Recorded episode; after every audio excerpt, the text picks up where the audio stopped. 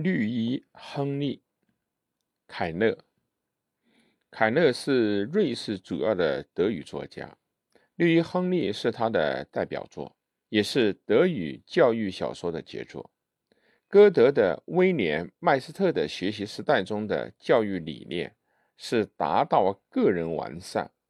与此不同啊，《绿衣亨利》中立志当艺术家的主人公已经觉悟到作为国家公民的义务和奉献，达到了。认真观察社会本质的近代觉醒的高度，由此可窥见当时的时代和思潮的变迁。作品中的主人翁亨利出生于瑞士北部的乡村，十五岁的时候父亲去世，母亲将父亲的遗物绿色服装改制后让他穿用，所以叫做绿衣亨利。故事从亨利的童年生活开始，描述了亨利在学生时代参加反对无能教师授艺术的课的学潮，因而受到了退学的处分。迷恋故乡丰富的自然景色，追求绘画艺术，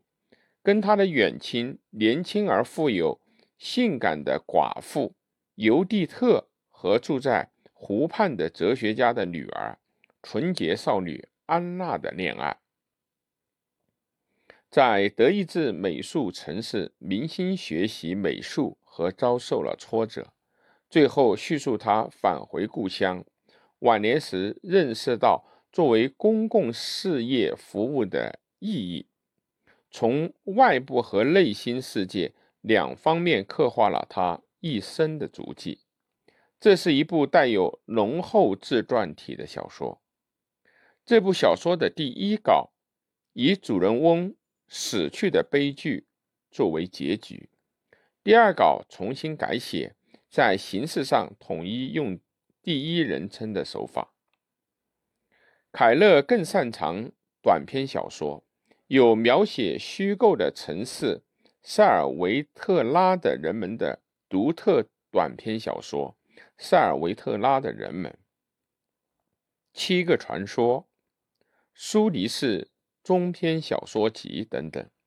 这些作品被誉为短篇的莎士比亚。